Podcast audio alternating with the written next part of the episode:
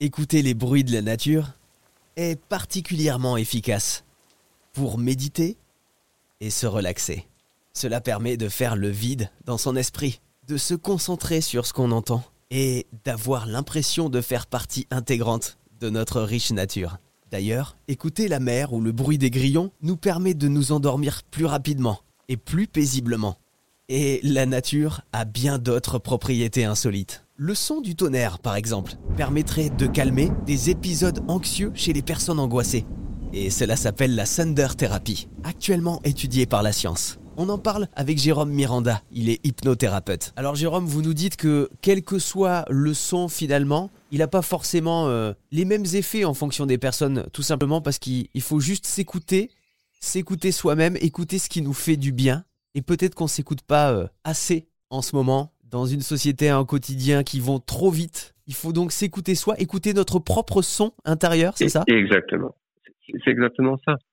Chaque pensée, ce sont des sons, ce sont des mots, c'est de la musique. Et on ne se rend pas compte du nombre de pensées négatives que l'on peut avoir. Et le but du jeu, c'est déjà, encore une fois, d'en prendre conscience. Et c'est comme ça qu'on peut reprogrammer notre esprit inconscient.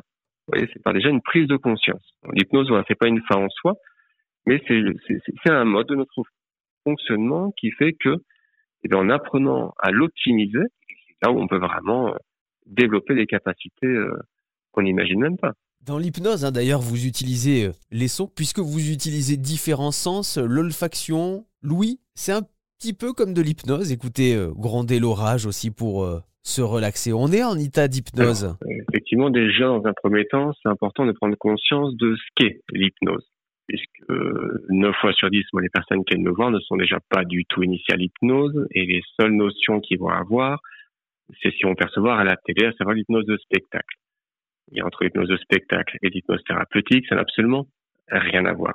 Et on va prendre conscience également qu'un état d'hypnose, eh bien, c'est un état de rêverie, tout simplement, lorsqu'on est dans la lune. Donc, vous l'êtes déjà, Mathieu, bien plus souvent que ce que vous pouvez imaginer dans cet état de rêverie. Et ça peut arriver aussi bien lorsqu'on va regarder un, un, film à la télé, soit on va penser à toute autre chose, et puis quand on va reprendre conscience qu'on est devant notre film, on n'aura plus aucun souvenir de ce qui vient de se dérouler devant nos yeux grands ouverts.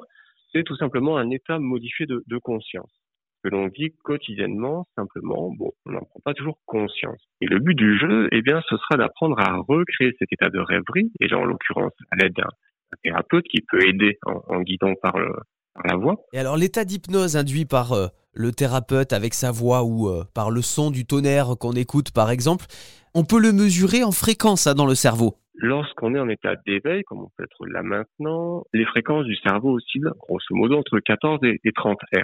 On est dans les ondes bêta, ça s'appelle un état ordinaire de conscience, un état d'éveil. Et lorsqu'on va commencer à se relaxer, ne serait-ce qu'à fermer les yeux, eh bien, imaginez que les fréquences du cerveau vont descendre.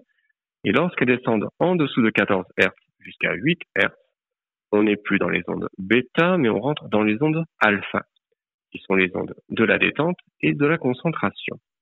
Et lorsqu'on va commencer, continuer à continuer sa, relaxation, on va rentrer dans les ondes θ, c'est relaxation profonde, et delta, delta, on dort.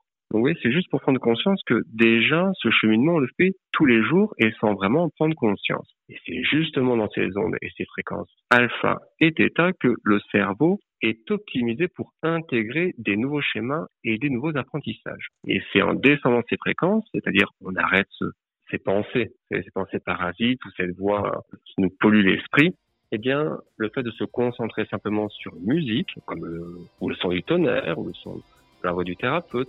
Le simple fait de mettre toute notre attention sur une pensée unie, ça permet de faire descendre déjà les fréquences de notre cerveau. Et c'est là, selon les suggestions qu'on va donner, aussi bien aux, consultants ou les propres suggestions qu'on va pouvoir donner soi-même, les suggestions de calme, bien-être, eh c'est ça qui va vraiment s'intégrer au niveau inconscient et qui, du coup, à force de le répéter, comme des graines que l'on pourrait semer dans un jardin, hein, tout simplement, eh bien, le conscient, petit à petit, va pouvoir ressentir cet état de bien-être bien plus facilement naturellement. Jérôme Miranda, hypnothérapeute.